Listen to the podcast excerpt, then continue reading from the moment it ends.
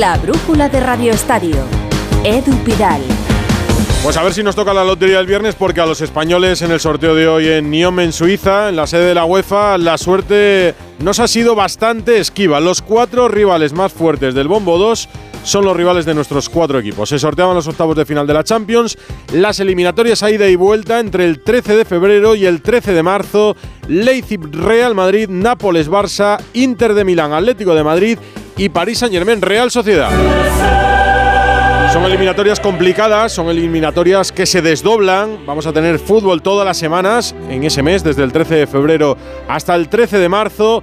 Todos querrían evitar al Paris Saint-Germain, desde luego, pero Inter, Leipzig y Nápoles los hubiéramos situado justo por detrás. ¿Qué sensaciones te deja a ti el sorteo, director de Radio Estadio Edu García? Muy buenas. Hola Edu, ¿qué tal? Muy buenas. Bueno, lo primero es remarcar la distancia temporal. La frágil memoria nos suele decir que casi todos están más afinados en febrero y marzo, propios y ajenos. Las bolitas son caprichosas, pero son solo eso, ¿eh? que el cartel y las estadísticas pintan unos partidos que luego el fútbol ignora, afortunadamente. Me gusta el rival de la Real, aunque ahora nos dé vértigo. Los de Imanol son ricos en recursos y ya les vimos medirse al Inter con inteligencia. Ponderamos el potencial del PSG y la ILU, que le hace a la UEFA verlo avanzar en las fases, pero me sigue pareciendo un polvorín en una liga inane. El Barça ha tenido más suerte con un Napoli disminuido y por mucho que Deco los empodere, están a distancia sideral del año pasado. Oshimen, es verdad, es letal, pero tiene apagones. En el Madrid, nada nuevo bajo el techo. El Leipzig es estable y su proyecto progresa, pero no tendría que ser un obstáculo grande, sobre todo si los de Ancelotti dejan de lesionarse. Simons promete, Openda desafía y Dani Olmo pues ya cuenta las horas. El que más repelús me da, reconozco que es el Inter, que ya no es Coco ni Goliat, pero en las eliminatorias suele hacer lecturas que nadie suele hacer. El Aleti tiene que sentirse superior para doblarlo y el que más, Grisman, al que deseo fulgor en Europa y no solo en casita, cobijado ante un medianía. Es lunes de resaca y me aventuro colaremos en cuartos a tres de cuatro. Otro día, si oh. eso, te doy hasta los nombres. te los pregunto el próximo, 75%, vamos, lo firmo ahora mismo. También se ha sorteado la Europa League, pero el Villarreal está directamente clasificado para octavos y estaba exento de este sorteo. Y al Betis en la Conference le ha tocado el Dinamo de Zagreb. Luego vamos a Sevilla. Miguel Venegas, hombre del fútbol internacional en Onda Cero. Hola. Hola, ¿qué tal, Edu? Muy bueno. En general podemos decir que hemos tenido mala suerte, pero por concretar, ¿a quién ves con más opciones y a quién con menos? Pues eh, coincido bastante con vosotros. A ver, eh, yo creo que Napoli y Leipzig son rivales parejos. Vamos a ver lo que pasa de aquí a dos meses, pero creo que del nivel, bueno, son bastante parecidos y ambos equipos deberían pasar si están bien, tanto Madrid como Barça. Vamos a ver cómo está el Barça de aquí a dos meses. Eh, lo del París con la Real Sociedad. A ver, el París es el coco porque tiene nombre y porque tiene nombres. Mm. Pero si la eliminatoria se jugara mañana, yo sería muy optimista con respecto a la Real Sociedad. Ahora, se juega dentro de dos meses y el invierno en París suele ser aburrido porque juegan mm. contra el Orient, contra el Brest, contra un equipo de segunda en la Copa, no juegan contra equipos grandes y los años, en los años anteriores se han dejado mucho llegar, llevar y han llegado a los octavos un poco mal. Así que yo soy bastante optimista teniendo en cuenta siempre que Mbappé es buenísimo, aunque está en un mal momento, y Luis Enrique es un gran entrenador, aunque de momento no encuentran la tecla. Y luego el Inter me parece el más complicado. Ahora mismo, ¿eh? todo puede cambiar y el Inter es un equipo que suele ser cicloquímico, pero este año parece que está muy bien afinado y el Atlético de Madrid va a tener enfrente no solo al su campeón de Europa, sino al mejor equipo equipo de Italia con diferencia. Como digo, el Napoli y el Leipzig, el Leipzig cambiará, mejorará cuando esté otra vez Dani Olmo en su equipo y es un equipo peligroso, aunque le va bien al Madrid porque es muy animoso y muy ofensivo. Y el Napoli, pues si mejoran Karabskelia y Osimen y se afinan, será un gran peligro para el Barça. Si no, a día de hoy, yo creo que el Barça le podría eliminar bien. Gracias, Venegas. Abrazo. No hemos dicho que el resto de eliminatorias sin españoles son interesantes también. Oporto Arsenal, PSV Eindhoven, Borussia Dortmund, Lazio, Bayern de Múnich y Copenhague, Manchester City. El rival, en principio, más asequible para el City de Guardiola.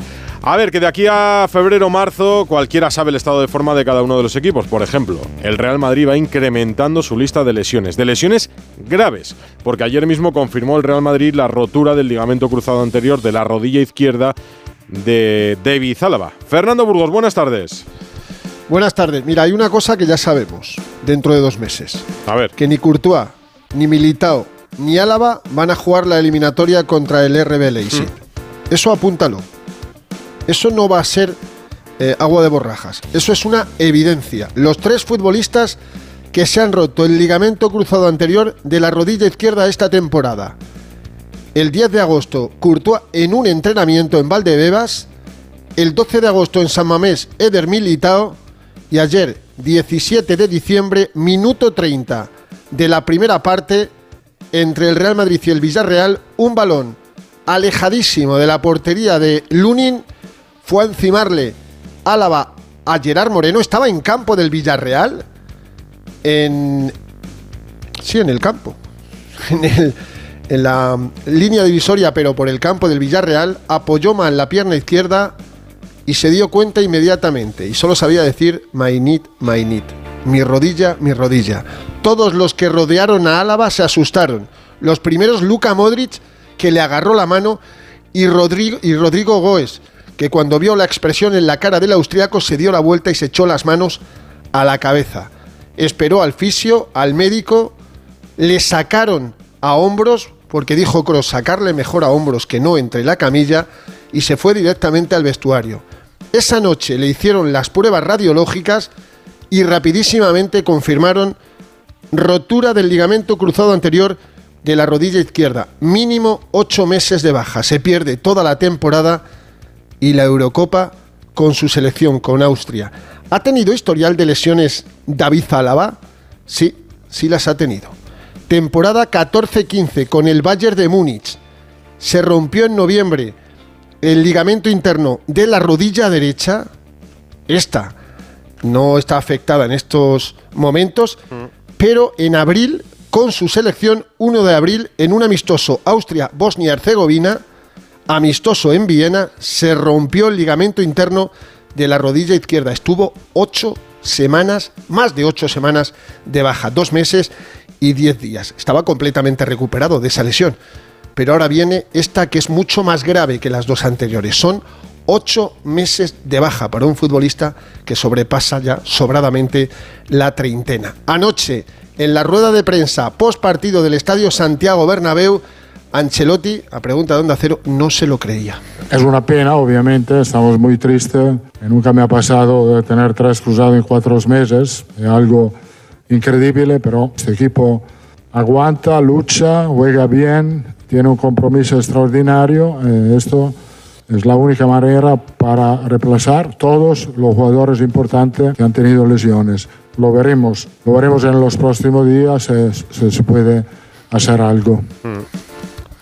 Por cierto, eh, va a ser operado en los próximos días, apunta 5 o 6 días, porque necesita eso, 6 días. Por ejemplo, Courtois necesitó 7 para ser operado el 17 de agosto y Militao 5 fueron operados el mismo día 17 de agosto del 2023. Pues pon viernes, sábado de esta semana, ¿quién le va a operar? En principio el doctor Manuel Leyes, que fue el que abrió las rodillas tanto de Militao como de Courtois esta temporada. Yo casi descarto que se vaya al extranjero Álava a ser operado. Manuel Leyes es una eminencia en operaciones de rodillas y es absolutamente buenísimo. Y la pregunta ahora, Edu, es, ¿va a fichar el Real Madrid? ¿Y va a fichar? Yo casi te diría, yo te diría que no. Entiendo cómo fichar, gastarse dinero. Gastarse 30, 40, 50 millones. El Madrid no tiene dinero para un central ahora mismo. No tiene dinero, como no tenía dinero para un portero para cometer el sustituto de Courtois, que fue Kepa, gratis, cedido, solo paga su sueldo, o para suplir a Militao y Álava. No tiene dinero. Todos los nombres que han sonado, descártalos. Ahora, el Madrid, como te dije ayer, si encuentra algo bueno, bonito y barato, lo puede incorporar. ¿Existe eso ahora mismo en el mercado? Es lo que tiene que encontrar el conjunto blanco, pero no se puede gastar dinero. No se lo gastó con Mardasvili, pedían 14 millones, no se lo gastó con Bono, pedía 15 millones el Sevilla y trajo a un cedido como trajo a un cedido delantero, que en este caso es Joselu del Real Club Deportivo Español. Por tanto, descarta una operación de fichaje del Real Madrid.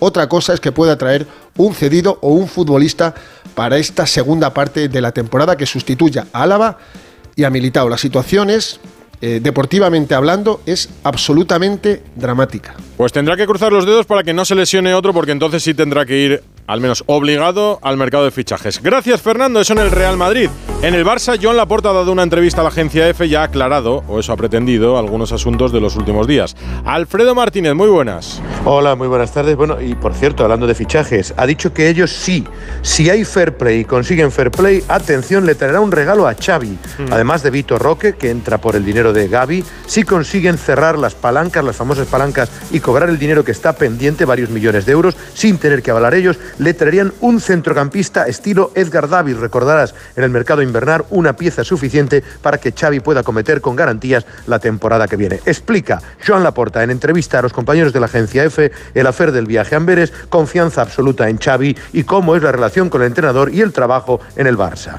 lo que se pretendía de forma consensuada con el entrenador, ¿eh? Con Deco, Xavi, hacer un poco de lo que llamábamos eh, team building, ¿eh? hacer equipo. Aparte, pensad que íbamos a Bruselas, de Bruselas íbamos a Amberes, y los médicos, hablando con el jefe de servicios médicos, nos dijo que era mucho mejor que después del partido quedarse allí y, fue eso. Y de forma consensuada con el entrenador, el director de fútbol y, y nosotros también. Xavi lo está haciendo muy bien. Además es una persona con una capacidad de resistencia enorme. Y además me gusta una cosa de Xavi, eh, que es un entrenador que protege a sus jugadores, y eh, que cada uno asumamos nuestro rol. Aquí los jugadores, que son lo más importante, a competir para ganar.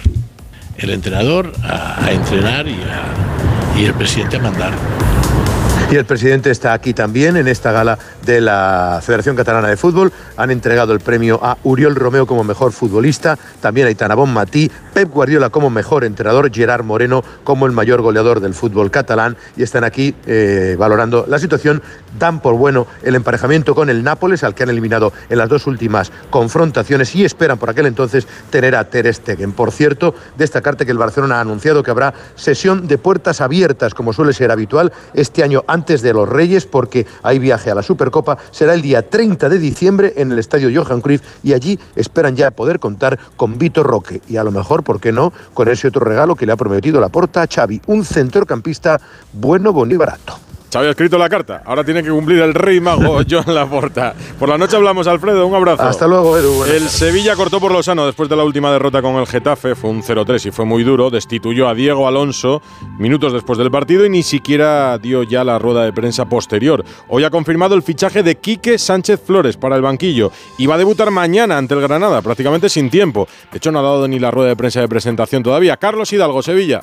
¿Qué tal? Muy buenas. En unos minutos, a las 9, el Sevilla presenta al tercer entrenador de la temporada. Los nefastos resultados cosechados con Diego Alonso tienen al equipo empatado con el descenso y tras la destitución del uruguayo y casi 48 horas de negociaciones, Quique Sánchez Flores va a ser presentado junto a José Luis Oltra que va a ser su segundo para intentar arreglar la crítica situación. El madrileño, que nunca ha escondido su cariño por el conjunto de Nervión, del que de joven llegó a ser abonado, firma por lo que resta de temporada y otra más hasta junio de 2025. Hace un rato ha dirigido su primer entrenamiento y mañana ya tiene su primer partido, en este caso un encuentro clave en los Cármenes ante el Granada en la lucha por la permanencia. Quique es el quinto entrenador que sienta el Sevilla en su banquillo en los últimos 14 meses. Tendrá que cambiar mucho la situación en el Sevilla, Quique. La clasificación en primera división la lidera el Real Madrid, un punto sobre el Girona, seis sobre el Barça y siete sobre el Atleti, pero el Girona puede recuperar el liderato si hoy gana al Deportivo Alavés. Juegan desde las 9 en Montilivi para cerrar la jornada 17. Vicente Casal, ya en el estadio. Muy buenas. Muy buenas, Edu. Pues eh, además, frías noches. Como comentas, Girona puede recuperar el liderato si gana y meter distancia a Barça, Atlético y Real Sociedad, rivales por la Champions que esta jornada se han dejado puntos. Girona que tiene la baja de última hora de Víctor Sigankov, que podría ser duda también en el partido contra Betis, añadiendo las de Yangel Herrera, Borja, Tony Villa y los chicos del filial por lesión. Y ojo importante, tampoco podrá estar en la convocatoria Stuani, que cumple ciclos de tarjeta. Por parte de Alavés, que no sabe lo que es ganar esta temporada, fuera de Mendizorroza, son bajas por lesión Sedlar y Juliano Simeone junto a Abdel Abkar por sanción igual que el Mister. Luis García Plaza que no podrá sentarse en el banquillo por sanción. Tenemos 11 iniciales, serán de la partida en Girona, Gazaniga bajo palos, defensa de cuatro, de izquierda a derecha en Girona con Miguel Gutiérrez, Dale Blin, David López, Eric García, tres en el centro del campo, con Aleix García por la izquierda, Iván Martín por la derecha, Jan Couto Y arriba en el extremo izquierdo Sabiño, en el derecho Portu, que sustituye al ucraniano Víctor Sigankov. Y arriba en punta ataque Arcem Drovic. Por parte del Alavés, que hoy va a entrenar Pedro Rostoy ante la baja del Mister, que estará en la grada. Será de la partida con Siviera, con eh, bajo palos Tenaglia lateral derecho, Javi López lateral izquierdo, Rafa Martín Duarte, pareja de centrales, dos pivotes con Guevara y Blanco, Guridi de enganche, Gorosabel banda derecha, la izquierda para Luis Rioja y arriba en punto de ataque estará Samu Omorodion. En el partido pinta que va a haber mucha gente, prácticamente se va a rozar el lleno para intentar ver al Girona recuperar el liderato si gana con el arbitraje de Hernández Maestro y ojo Edu 4 grados. Va a haber a las 11 con casi un 70% de humedad. El Girona que está este año entre los grandes y debería aspirar a ser un grande, a crecer. No deberían montarse una secta ni ganarse antipatías absurdas. Hace unos días el Girona organizó una cena con los medios, con los medios de comunicación y no era una reunión de amigos. Podía quedarse en una anécdota, pero estaban allí Delfín Jelly, estaba Michel, el entrenador, hicieron un off the record para cenar.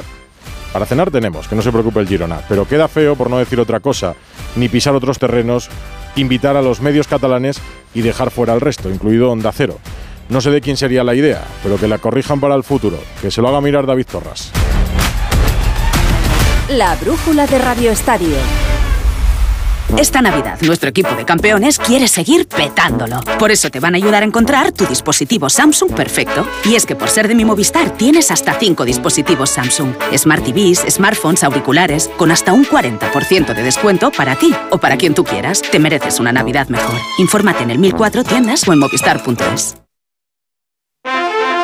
Para que estas navidades puedas cerrar la puerta de tu casa con total tranquilidad, Línea Directa ofrece el mes de puertas abiertas. Te bajamos hasta un 25% el precio de tu seguro de hogar, el único con cobertura completa de principio a fin por ocupación ilegal de tu vivienda. No dejes escapar esta oportunidad y cámbiate antes de que sea demasiado tarde. Ven directo a lineadirecta.com o llama al 917-700-700. El valor de ser directo.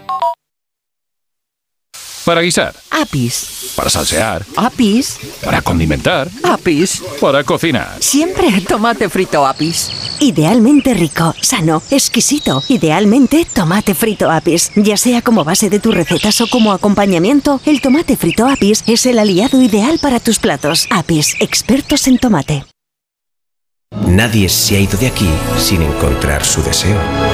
¿Te has enterado? Hay un lugar mágico en el que los deseos de todo el mundo se cumplen. Solo tienes que visitar el corte inglés y descubrir cuál es el tuyo de verdad. Esta Navidad descubre qué deseas en la planta 2 y medio del corte inglés, donde vive la magia de la Navidad.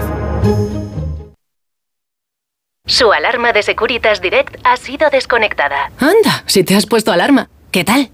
Muy contenta. Lo mejor es que la puedes conectar cuando estás con los niños durmiendo en casa. Y eso da muchísima tranquilidad. Si llego a saber antes lo que cuesta, me la hubiera puesto según me mudé. Protege tu hogar frente a robos y ocupaciones con la alarma de Securitas Direct. Llama ahora al 900-272-272. La brújula de Radio Estadio. El Atlético de Madrid jugó el peor partido de la temporada, el peor partido del Atleti, y lo jugó en San Mamés. Palo duro para los de Simeone con la oportunidad de alargar la racha buena del Metropolitano, que ahí sí están ganando y juegan mañana, que hay liga. Jano Moriola. ¿Qué tal, Edu? Bueno, yo creo que el de Valencia tampoco estuvo mal, ¿eh? estuvo al mismo nivel más o menos, sí, esa derrota es verdad. 3-0. Pero bueno, sí es verdad que la Atleti fuera tiene una asignatura pendiente, derrotas en Las Palmas, Barcelona, Valencia y Bilbao. Y mañana vuelve a su estadio para intentar mejorar la situación donde está intratable. Bueno, la, la información de Atlético Madrid se divide en dos. Primero el sorteo de Copa, perdón, el sorteo de Champions, que le ha tocado al Inter de Milán, un rival de un nivel similar si el Atlético juega bien, un estilo de juego parecido, con el mismo sistema, 5-3-2. El Atlético ya le ganó una Supercopa en 2010 al Inter por 0-2 con goles de Reyes y Agüero. Y Simeone analizaba así, antes de hablar del partido de mañana, esta, este emparejamiento. La Champions siempre será compleja, difícil y que todos los rivales tienen sus dificultades. El Inter está en un momento extraordinario, eh, sobre todo en Liga. En la Champions el año pasado demostró competir muy bien. Me gusta muchísimo cómo juegan. Tengo un gran afecto por Simone, tengo un gran afecto por Javier Zanetti y obviamente un grandísimo recuerdo de todo lo que me tocó en poco tiempo vivir en, en Milano. Será un partido duro, difícil y bueno, esperemos llevarlo para donde creemos que le podemos hacer daño. ganó una UEFA como jugador Simeone en el 98 con el Inter. Para mañana las bajas de Barrios y de Lemar. Y ojo, porque según ha aprobado esta tarde el técnico argentino, junta a Riquelme y a Lino a la vez en el mismo 11 y habría cambios con respecto a Bilbao, entraría Savic por Soyunchu, De Paul por Saúl y Riquelme por Molina, pasando Llorente al carril derecho ante el bajo estado de forma del argentino en ese carril. Así que Riquelme estará en el izquierdo con Lino en el centro del campo junto a Coque y De y arriba Grisman y Morata. Veremos si vuelve a la senda de victorias, como viene siendo habitual este año en el Estadio Metropolitano ante un duro rival como es el Getafe. No estaría mal, mira, ya que hablamos del Atlético de Madrid, el rival, el Getafe. ¿Cómo está Alberto Fernández? Hola. Hola Edu, ¿qué tal? Muy buenas. Decía Jano duro rival, sí, porque está en buen momento esta temporada y más con el regreso de Bordalás, pero es cierto que en la era Simeone el Getafe nunca ha ganado al Atlético de Madrid. De hecho, hasta hace dos años no le había marcado un gol. Bordalás, que ha hablado hoy en la previa, siempre se deshacen elogios hacia Diego Pablo Simeone, pero bueno, ya sabes que este año está con una imagen más mediática y tiene un sello personal que lo está dejando ya en varias ruedas de prensa. Preguntado Bordalás si se identifica con Simeone, escucha, esto ha dicho. Bueno, yo le tengo un gran respeto, una gran admiración porque es un magnífico técnico, eh, el Cholo, pero yo soy Bordalás, papá. Yo quiero ser feliz, yo tengo mi camino y alcanzaremos mm, a- nuestros objetivos. En fin, que ha sido un fin de semana con demasiadas cosas y mañana tenemos jornada de liga. Comienza ya la jornada 18. Necesitamos sintetizarlo en esta película con guion de Paco Reyes. ¿Cómo te llamas? Pablo. Pero nadie me llama así. Todo el mundo me llama bola. Juan José Ballesta, querido Edu, quería decir bolas, las bolas y no las de Navidad que son el viernes. Y es que esta mañana han salido las bolitas de la alegría que han tenido en vilo a los equipos españoles. Suerte, lo que se dice suerte, pues no, no han tenido mucha. Aunque el cocó del bombo 2, el PSG, se ha ido para Anoeta. El sorteo ha servido de puente entre una jornada y otra, aunque en un rato juega el Girona para recuperar el liderato. De momento, hasta ahora, el líder es el Real Madrid, que sigue ganando a pesar de las bajas. El último en caer, también con el cruzado Álava. Y es que en la Casa Blanca siguen buscando al que está haciendo vudú con los cruzados del equipo. Entre tanto, la varita mágica de Carleto sigue haciendo aparecer conejos. Blancos, claro. No cesa el Atlético de Madrid de dejarse fuera lo que gana en casa.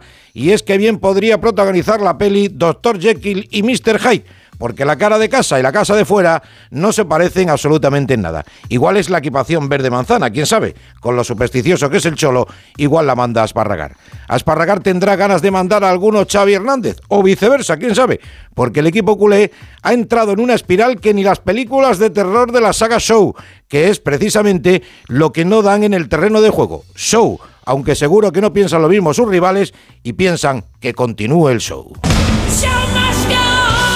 Show del bueno, el del Athletic está a dos puntos de la Champions con dos hermanos que la montan cada fin de semana. Los Williams se protegen 90 minutos cada día o más, quién sabe. Show preocupante el de la Almería, que no hay manera de que ganen un partido y están como locos porque lleguen las vacaciones de Navidad a ver si entre Ho Ho Ho y los Reyes Magos hacen algún milagro en 2024 que pinta la niña y la Santa María, todos juntos. Y eso es lo que esperan en el Sevilla con Quique, que continúe el show y no el de perder, de los malos partidos y de coquetear con el descenso. Ahora mismo solo unos goles de diferencia con el Celta hacen que no termine la jornada en descenso. Al grito de mercenarios, despidieron a los futbolistas después de perder contra el Getafe y es que, como diría Bordalás, los mercenarios buenos, papá, son los que lidera Sylvester Stallone. ¿Está cargada? Eso espero. Te va a la marcha. Necesitarás un avión nuevo.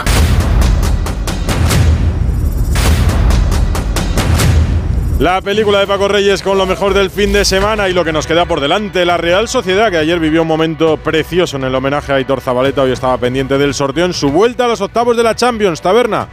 Hola Edu, no se puede decir que la Real haya tenido suerte en el sorteo ya que le ha tocado seguramente el rival más potente de los que había en el bombo de los segundos clasificados. Dicho esto, en la Real están convencidos de que van a disputar la eliminatoria de tú a tú. Se entiende que será una eliminatoria igualada que se decidirá por detalles. La idea es sacar un buen resultado en el Parque de los Príncipes e intentar resolver el pase en Anoeta. Como curiosidad, hace 20 años, cuando la Real también se clasificó para los octavos de la Champions, también se enfrentó a un equipo francés, al Olympique de Lyon, que fue el que logró el pase a los cuartos.